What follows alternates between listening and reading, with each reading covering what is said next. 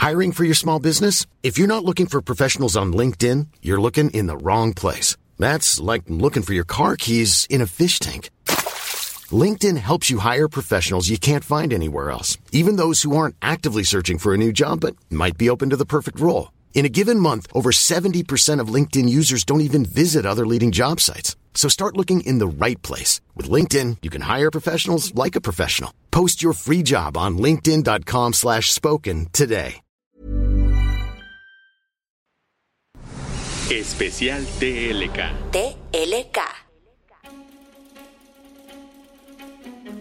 Bienvenidos y bienvenidas a este especial de Te lo cuento para estos Oscar 2024 y bienvenido también a Jauberi Cetina. Él es especialista en cine y también es nuestro columnista para Te lo cuento en todos estos temas de entretenimiento, series, películas. Seguramente lo has leído ahí uno que otro lunes. Y como los premios están a la vuelta de la esquina y en Te lo cuento queremos que estés informado de absolutamente todo, vamos a estar platicando sobre las recomendaciones, sobre las nominaciones, sobre la opinión de nuestro experto para que puedas llegar a la ceremonia listo y preparado con todas las películas. Jauberi, bienvenido a este especial de Te lo cuento. Gracias por estar aquí con nosotros hoy. No, de qué gracias a ustedes por invitarme. ¿Cómo andamos? Pues ya aquí emocionados, ya los Óscares ya los tenemos encima. ¿Qué te parece, Luis, si arrancamos con el dilema de dilemas para esta temporada que fue Barbie versus Oppenheimer? Todo el mundo está esperando saber la opinión de Jauberi sobre el Barbenheimer, que en su momento abarrotaron las salas de cine. Pero a ver, Jauberi, cuéntanos un poquito qué onda, porque son dos películas muy diferentes, son dos películas abordadas de diferente manera. ¿Qué tienes para compartirnos a propósito de, de estas películas? Creo que de lo que fue cuando salieron y cuando abarrotaron las salas de cine, que fueron un evento así mercadológico por sí solas, las, las dos películas en, en su conjunto, ahora como que ya se puede ver un poquito más de perspectiva. A ver, yo fui muy fan de Barbie, eh, la sátira es un género que amo con todo mi ser y el poder disfrutar la experiencia de la gente interactuando con la película, más allá de lo que se haya englobado en solo la historia, para mí valió mil veces más la pena de lo que pudo haber dado eh, Nolan con Oppenheimer, pero pues viendo cómo ha sido la temporada de premios, componentes un poco mucho más puntuales, creo que en esa parte académica, por así decirlo, pues sí, Oppenheimer podría llevárselas de ganar en general en, en ese lado. A mí particularmente las películas que retratan momentos de la historia de la humanidad, híjole, me tienen que dar eh, un poquito más, porque ya de por sí la historia ya se encargó de escribir un guion maravilloso. Entonces ya para contármelo en cine tiene que ir un poquito más. Y creo que esta película de Nolan sí me lo da, o sea, en cuestión de imágenes, en cuestión de sonido, a mí me pareció de verdad uh, avasalladora. Sí, yo creo que de, de todo lo que ha hecho Nolan, como que Oppenheimer fue tomar un poquito de lo mejor que tiene de cada uno de sus guiones y olvidarse un poco de Tenet, pero para poder concentrarlo en algo que se puede entender con estas diferentes líneas temporales que le gusta tanto, pero al mismo tiempo no es ese tipo de líneas que se vuelve hasta ultra confuso como en otras películas y está en un tema más aterrizado y no, o sea, en general creo que Oppenheimer es como la cúspide en la que Nolan unió todas las cosillas que ha estado haciendo en, en su cine, en sus películas. Yo voy a ser un poquito hater aquí, fíjate. Yo creo que a mí en lo personal Uy. me sobró una hora de película. Sí, y siento por qué. Puede llegar a sentirse larga en ese sentido y me voy a ver muy mal y los fans de Nolan me tiran mucho hate por eso, pero es que Te van a también es linchar. larga, durísimo. Pero es que sí, yo en general no soy así ultra fan de Nolan por lo mismo, porque siento que hay puntos en los que hay mucha fanfarronés de por medio. Pero eh, está rico en Oppenheimer y además es, ajá, Nolan apostando todo para ya ganarse esos Oscars. Entonces, eh, está cotorro, está chido. Cuéntanos qué onda con las nominaciones de Barbie, porque está compitiendo por mejor película, pero ni Greta ni Margot Robbie están nominadas a dirección y, y mejor actriz. Uy, bendito Twitter. Ah, Sí, sí, sí. Y, y- y ahí, y ahí está, se está encendiendo Twitter con ese tema, ¿eh? Yo junto con ellos, ¿eh? Yo, esto a mí sí me pareció fatalísimo. A ver, a mí también me sacó mucho de onda y como que le di muchísimo pensamiento alrededor de eso. Y creo que de todas las posturas que encontré en Twitter, podía encontrarle a qué estar de acuerdo. O sea, es decir, la ironía de que fuera justo esa película que hace esa crítica tan específica a la diferencia de trato que se le da a hombres y mujeres, que en esta misma academia que supuestamente está intentando reconocerla se elimine, es irónico por decirlo menos. A quienes dicen, bueno, pues es que ve la lista de nominaciones, ¿a quienes quitas, no? Tiene un muy buen punto, porque quienes están nominadas en ambas categorías, pues son pesos pesados y está canijo. Pero la última que es con la que yo me quedé es que siento que los Oscars, si de por sí toda la vida últimamente más, están batallando un montón con ratings en general. O sea, al grado en que lo que mejor que les puedo pasar en hace un par de años fue la cachetada de Will Smith, que es así una escala eh, desproporcionada en la gráfica eh, de los ratings, es, pues ahorita por lo menos aseguraron de que se hablara del tema siento que los Oscars no tenían mucho de qué perder diciendo, no, pues nos vamos a ahorrar las nominaciones y por lo menos vamos a ser trending topic por lo mismo, ¿no? Así lo sentí yo. Igual es como yo hacer todas mis conspiraciones porque yo desconfío de casi toda la academia, pero, pero yo lo sentí por ahí, que más que algún error idiota fue ser plática. Ajá. Porque además lo que yo le decía, pues, ajá, si la gente critica y habla de todo este punto y crece mucho, pues va, agregamos las nominaciones. Si no crece mucho, pues Twitter es Twitter y se va a olvidar en dos semanas. Entonces, o sea, como que tampoco había mucho por dónde perderle a, a esas nominaciones. ¿A mí me hubiera gustado verlas? Sí. Creo que los que están en las categorías nominadas lo merecen menos. No. También creo que quienes están ahí tienen por qué estar ahí. Son ganadores dignos en caso de que se lo lleven. Y parte de estas nominaciones, aquí que, que mencionas otras actrices que van por esta categoría, me gustaría meterme con Lily Galstone y hablar sobre Asesinos de la Luna. ¿Cuál es tu opinión general de esta película antes de entrar a juzgar la actuación de Lily? De la película en general, a mí se me hizo larga, mucho, a mí me, costó verla. Parte de eso también era para mí reconocer, ok, esta es otra película de Martin Scorsese, siendo Martin Scorsese quien es, ese compa puede hacer lo que quiera porque ya se lo ganó. Y además, creo que es una historia que yo no me esperaba ver en, en, Hollywood. Me sorprendió que se abordara esa historia y eso, independientemente de, de, cómo la hayan tratado, que bendito Dios que la trató Martin Scorsese y no sé, no, Michael Bay, por ejemplo, pero fue un buen sabor de boca. Me hubiera gustado verlo en una serie, pero dudo mucho que Martin Scorsese vaya a hacer algo de televisión en su vida. ¿Qué consideras que hay de nuevo? ¿Qué, pone de nuevo en la mesa Martin Scorsese en esta película? ¿O es nuevamente su, fórmula que aplica, que ya tiene bien consolidada? No creo que sea su fórmula, que aunque, sí, que aunque lo fuera, bienvenida, porque es una buena fórmula, es una gran fórmula, pero personalmente esa historia nueva que está contando es algo que yo pese a que evidentemente es un muy buen narrador y cuenta muchas historias, yo no le esperaba una historia así, con esas perspectivas. Rescato mucho el tándem de cast que se armó.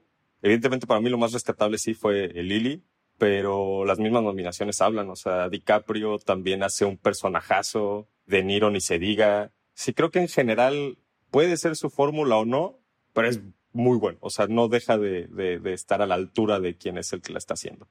Me quiero meter, Hoveri, en mi súper favorita que es Poor Things. Dame tu opinión general de esta película, por favor. Uf, uf y recontra uf. Uf, uf y recontra uf. Yo también fui muy fan de Poor Things. En especial fui muy fan porque me gusta ver cuando las películas salen de la historia que es la película misma. O sea, me, me gusta poder meterme a Twitter y ver que un montón de gente habla de eso. Poor Things, además de que es un guion, un guionzazo, Emma Stone es brutal, o sea, creo que es de las mejores actuaciones que he visto en mi vida porque te lo transmite, o sea, yo estaba feliz en la sala viendo, viendo eso y, me lo creo a todas luces. Eh, la fotografía también es brutal. También le reconozco mucho a Mark Ruffalo que se rompió la madre para que Emma Stone brillara como lo hizo, porque hay un entendimiento de que la película está para que Emma Stone sea quien brille. La temática se me hace importantísima y pese a que también tuvo muchísima polémica en Twitter desde los 20.000 hilos diciendo por qué no es una película feminista y es otro ejemplo del male gaze por N cantidad de razones que quieras o por quienes decían no, si es por ta, ta, ta, ta, ta vuelvo a lo mismo, o sea, la, experiencia y la sensación, no solo la mía, que por el tema es la menos importante, pero pues yo que fui al cine a verla con dos de mis mejores amigas y la discusión que traían afuera apropiándose de esos temas, como hablando de este de la liberación, de sentirse súper validadas, de sentirse súper representadas. Puta, para mí, dame 20 mil hilos de Twitter, me quedo con eso, ¿sabes? O sea, en general, que una película pueda generar eso en su audiencia, me, me, me, me, maravilló y ajá, sí, fui a decirle a mi crush luego, luego, tienes que ir al cine, pero ya, a ver esto, ya, te estás tardando y así dos, tres días hasta que fue, porque sí, en Poor Things es así. ¿Será la obra maestra de Yorgos Lántimos? Yo creo que sí. Y tiene haber hecho grandes películas. The Lobster es una joya, este, The February también. Creo que aquí es donde no solo le puso más ganas como diciendo, ya, si voy a ganar algo que tiene que ser aquí. Y personalmente también siento que es el mejor guion, en general. No creo que le vaya a ganar a Oppenheimer lo que quieras, porque Nolan ya está superpuesto en, en tanto como es sino gringo, porque aunque Poor Things a mí me encanta, también es un tono de narrativa que, que igual y no es para todos. O sea, sí me imagino al Martin Scorsese eh, de la familia gringa espantándose. Evidentemente no Martin, pero en el entendido de un señor medio más espantadón. Creo que, aunque no tomó todos los riesgos que podía tomar Poor Things, o sea, como que incluso dentro de ese estilo del, del director jugó seguro, Mm, sí no es como un estilo para que vayan a decir, sí, esto ya fue, ganó. Y Oppenheimer creo que en general, mezclando como todos los componentes técnicos, de actuación y, a ver, se demuestra en las nominaciones, que es creo que la película que más nominaciones tuvo en esta edición, 13, es como una opción más concreta, por decirlo así. Tío, ¿qué me pasó a mí en el cine viendo Poor Things? La gente a mi alrededor, sobre todo gente pues más mayor, estaban, o sea, pero se escuchaban los comentarios de ¿qué es esto? ¿A qué nos metimos? Ya nos vamos a salir. Porque sí, ver Poor Things no es una experiencia bonita, ¿no? O sea, no es esa sensación que vas al cine y te enamoras de la película y te sientes bien. Al contrario, te genera hasta una sensación como inquietante, por así decirlo. Hasta podría ser un poquito incómodo.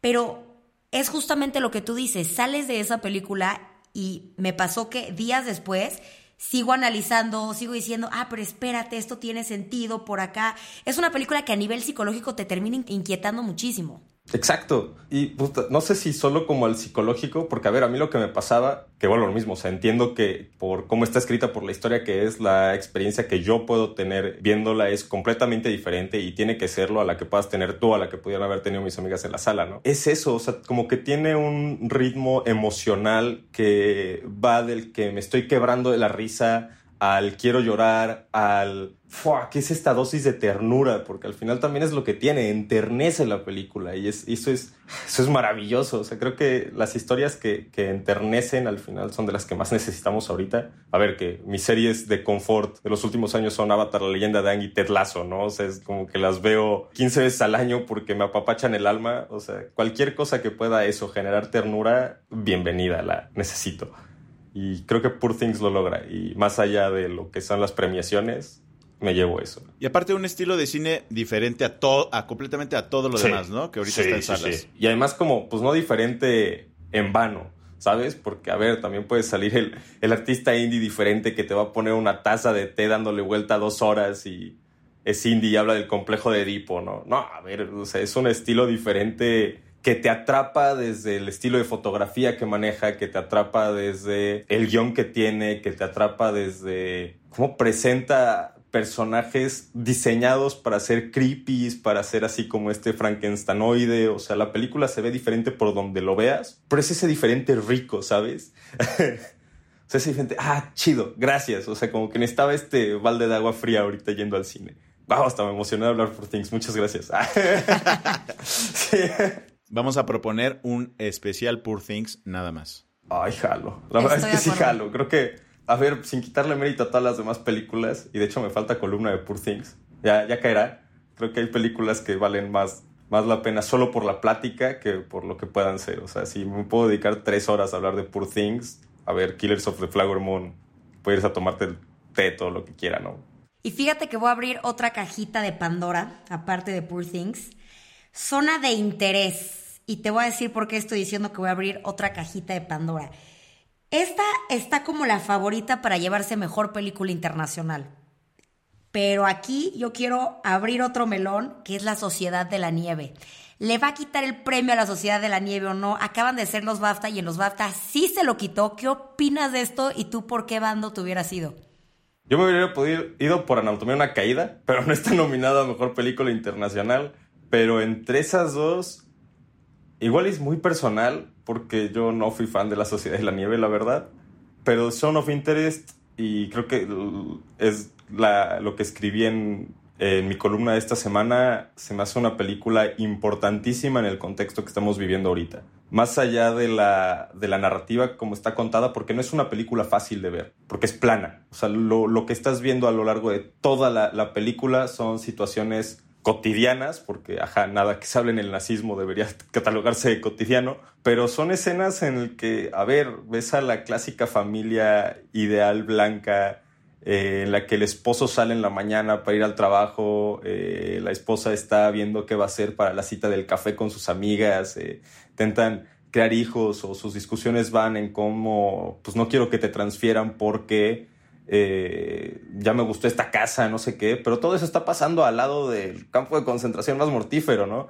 Entonces, creo que lo que refleja y donde está el mérito es que no te lo está contando en esta narrativa de tres actos a la que estamos acostumbrados, sino en este tono plano, está reflejando algo que te asquea haberte representado porque es, puedo vivir tranquilamente con eso. Y eso es lo que vemos en las noticias. Que a ver, tampoco le, le, le, quito cierta validez porque si uno viviera en carne propia todas las tragedias, lo representa bien. Tiene una manera de no darle personalidad a la familia. En ningún momento lo ves hacer un close-up así a los ojos para darles expresión. No, casi todos son tomas abiertas para que puedas ver lo que está pasando del otro lado. O sea, como que hay una despersonalización, que es lo que quiere reflejar con la historia. Incluso hay un par de escenas ahí que, a ver, no quiero spoilar nada, pero ocurren en lo que es Auschwitz hoy día y está generando ese efecto. Entonces, creo que en lo personal, Zone of Interest, aunque no es tan emocionante de ver como La Sociedad de la Nieve, porque, a ver, La Sociedad de la Nieve tiene eso, es un guion que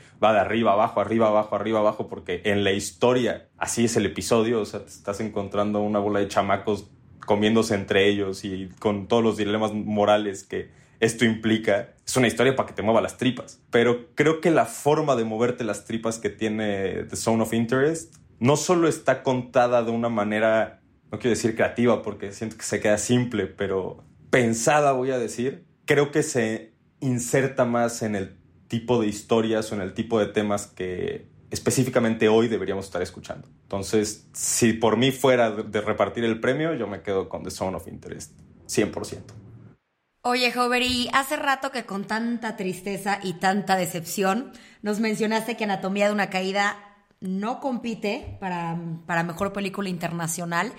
Cuéntame por qué hay tanta decepción en tu voz cuando me cuentas esto y cuál es tu opinión general de esta película. Creo que el hecho de que no estuvo en película internacional tuvo más que ver con eh, el comité que decide en Francia qué películas mandar a los Óscares. Ahí donde entra el chismecito rico, y esto lo digo en, en tono chismecito rico, porque yo no lo puedo asegurar, pero pues leí un montón de cosas que a lo mejor se enojó un poco, se enojaron un poco en Francia porque eh, Sandra Hüller en, en Cannes hizo como ciertos comentarios en contra de Macron o demás, entonces pues igual ahí le entró la ardilla quienes manda el comité y por eso es que aunque el comité no la haya mandado a la categoría internacional, la misma academia sí la pudo escoger para mejor película. A mí me hubiera gustado, me hubiera gustado verla en película internacional porque haya arrasado en muchos premios en esa categoría. Entonces creo que ahí hubiera tenido más posibilidades de ganarla, perdón, que contra Oppenheimer o Poor Things. Y me gusta y me hubiera gustado que ganara porque aunque The Zone of Interest me parece en tema, como en ese core, un poquito más relevante, en realización, Anatomía de una Caída tiene un guion brutal, no tiene un diálogo gratuito, o sea, no tiene un diálogo que no te aporte eh, desde que va a cobrarte factura en, después en la historia. No tiene un diálogo que no te revele algo de los personajes. Eh, la actuación de, de, Sandra es brutal igual. El viaje emocional que te dan con el hijo. El tema que habla, porque al final, eh, aunque casi todo se ve en el juicio, llega un punto en el que te das cuenta de que no estás hablando de algo legal, más bien estás haciendo completamente un juicio de carácter, que creo que hay en, la misma película hay un, periodista que, que lo comenta cuando hablan todo este debate de si fue suicidio, si lo mató. Suena más este, vendible hablar de una escritora que mató a su esposo que de un profesor que se suicidó. Creo que la película también refleja la manera en la que nosotros consumimos esas historias, en a qué le damos tanta, tanta atención y cómo se construye, la carga que le damos sobre todo a mujeres a la hora de hacer esos juicios. Porque aquí creo que lo que te está presentando es como parte de ese sistema lo que quería construir era la historia de la esposa loca a fuerzas querían construir la narrativa de no, tú lo mataste porque no te gustó que el güey empezara a cobrar lo que se merecía de su trabajo, ta, ta, ta, ta, ta, como en esta idea de que seguimos sin poder terminar de creer que una mujer sea genial en su trabajo, como que estaba alimentando al guion de muchas de estas narrativas de una manera muy orgánica y muy inteligente. Entonces, por eso creo que más a nivel técnico aterrizado en nivel narrativa, es mejor Anatomía una caída que Zona de Interés, aunque personalmente disfruté más Zona de Interés. Pues ya hablamos de los grandes protagonistas para esta ceremonia, pero se nos quedan en el tintero algunos films que igual también podríamos hablar un poquito. Que, que, por ejemplo, ¿qué nos puedes decir de los que se quedan? No sé, yo sigo teniendo mucho la espinita de que se siga sin incluir a películas animadas en, en, en esta gran categoría. No es porque yo sea fan de Spider-Man, ah, pero a mí, por ejemplo, la película de Across the Spider-Verse se me hace una, una maravilla técnica por donde la veas. O sea, además de que tiene un gran guion para una película de superhéroes, a nivel animación, creo que es de lo mejor que yo he visto en mi vida, ¿no? La película de Miyazaki también creo que se merece el shout out en general. ¿Por quién es Miyazaki? La, esta me costó un poco también, pero es con la película con la que él está tratando de culminar su carrera o está culminando su carrera, ya usted lo dijo así, entonces creo que se merece esa mención. La de Dreams of Robots, creo que se llama, que también está a mejor película animada. No la he visto, pero sé que esa película que en cuanto la vea me va a quebrar el alma, entonces también le tengo muchísimas ganas, pero en general eso es a lo que yo iría. Creo que, ajá, me gustaría ver más menciones en películas animadas como iguales con estas otras películas. Oye, Jauberi, y antes de empezar a cerrar esto, antes de, despedirnos, te voy a poner un poquito en el spot. De las películas que están nominadas para mejor película, si tuvieras que hacer una predicción de quién se la lleva, cuál sería y a cuál se la darías tú, porque claro, es diferente el predecir cuál piensas que va a ganar a cuál genuinamente tú le darías ese premio. Cuéntame los dos. Yo creo que va a ganar Oppenheimer y no es por estar en el spot y querer mirar a la segura. Sino porque toda, toda la lista de nominaciones indica eso. O sea, es la película que probablemente se lleve más eh, galardones. Creo que igual y si no hubiera habido strikes, hubiera estado un poco más competido, pero creo que con lo que se alcanzó a estrenar en el año antes de, de, de, las huelgas, Oppenheimer es donde está mejor parada. Tranquilamente se, lo se la podría dar a Poor Things, yo, por lo que te dije, por, por lo que hablábamos. O sea, creo que es una película que se incrustó más en la audiencia que Oppenheimer. No creo que haya habido tantas sobremesas discutiendo y dándoles el tiempo, más allá de los premios, no creo que tanta gente le haya dado el tiempo a Oppenheimer para disfrutarla como a Poor Things. Ya sea desde que amaste Poor Things o desde que odiaste Poor Things, como los señores en tu sala de cine. Pero la conversación está. Y yo creo que eso vale más como una historia que se impregna y que impacta el resto. Entonces, si por mí fuera, yo se lo daría a Poor Things. Incluso la zona de interés, por extranjera, porque sí le reconozco mucho el mérito que intentó hacer, o sea, que hizo con un tono de narrativa diferente. Pero, nada, si ya soy yo el que está dando el premio y me puedo dar los lujos, nada, Poor Things. Tú, Luis, ¿a quién se lo darías? Híjole, yo, yo creo que se lo daría a... O sea, por, gusto, si, si fueran mis premios, los en vez de los, los, los Oscar... Los, Baltasar yo le daría el Baltasar dorado a Poor Things también. Sí, sí, sí. ¿Tú, Isa? Fíjate que también, ¿eh? La verdad es que sí. Y la audiencia que nos esté escuchando, advierto, va a haber una parte de ustedes que va a ir al cine a ver Poor Things y probablemente nos va a odiar. Pero es justamente eso. La amas, la odias, pero vas a tener una conversación alrededor de esa película. Algo se te va a mover. No puedes estar en medio con Poor Things. Exacto. Y eso es lo rico, eso es lo bellísimo. A ver, Sí, o sea, advertencia. Si eres gente espantada, no vayas a ver Poor Things. la de antemano. Pero si quieres que te muevan la tripa y te muevan el seso y te dejen pensando, ah, Poor Things es la película. Al menos hoy día. Para toda la gente que no ha visto eh, la mayoría de las películas, ¿en dónde las puede encontrar? ¿A qué plataformas puede acudir para poder disfrutar de toda esta maravilla cinematográfica? Yo igual ayer me eché un clavadote como tratar de buscar, porque sé que hay varias que todavía no están en, en, plataformas. Creo que Poor Things todavía no llega a ninguna plataforma. Anatomía de la nieve, de una caída. Anatomía de la nieve. Anatomía de una caída. Yo la vi en YouTube, rentándola. Eh, Killers of the Flower Moon está en Apple TV. La Sociedad de la Nieve está en Netflix. Barbie está en HBO. Asinos de la Luna en Apple. Son de interés. Según yo, siguen cines. Sí, según yo, son de interés. No salió en plataforma. Oppenheimer está en Prime Video y en YouTube. Con toda confianza. Pues ahí está. Seguramente usted que nos está escuchando tiene una mejor opinión al respecto y tiene a sus consentidos. Así que le invitamos a que no se pierda después de los Oscars. Nosotros tendremos una cobertura amplia sobre los ganadores. Escúchenos. Gracias a Jauber y Cetina que nos acompañó hoy. Y no se pierdan también la columna de Jauber y Cetina en TLK en el newsletter todos los lunes. Denle mucho, mucho amor. Yo soy Isabel Suárez. Y yo Baltasar Tercero. Y este fue el especial TLK Camino a los Oscar 2024.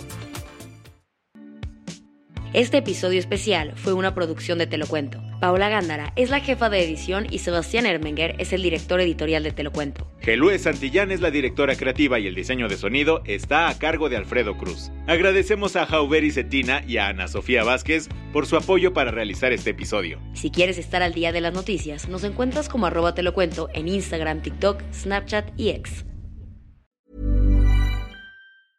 Hey, folks, I'm Mark Marin from the WTF Podcast, and this episode is brought to you by Kleenex Ultra Soft Tissues your ally to help tackle your allergy symptoms this season. I love the change of seasons, but nobody loves pollen and all those other things floating in the air that make you sneeze during this nice weather. Kleenex Ultra Soft tissues are hypoallergenic and allergist approved. So fight back against watery eyes and runny noses without worrying about irritating your skin. For this allergy season, grab Kleenex and face allergies head on.